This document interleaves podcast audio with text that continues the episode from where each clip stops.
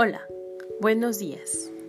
Mi nombre es Montserrat Hernández Vázquez y el día de hoy en este ejercicio me gustaría darles a conocer el siguiente poema, Educar, escrito por Gabriel Celaya.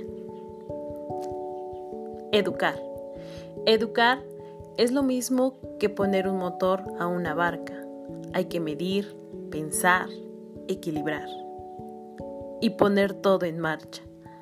Pero para eso uno tiene que llevar en el alma un poco de marino, un poco de pirata, un poco de poeta y un kilo y medio de paciencia concentrada.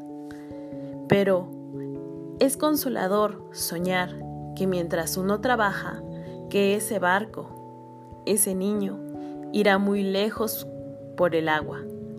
Soñar que ese navío llevará nuestra carga de palabras hacia puertos distantes, hacia islas lejanas.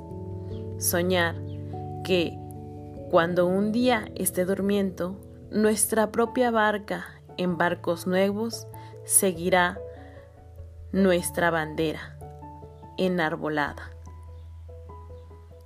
Es un poema muy pequeño, pero me gustó mucho, pues habla del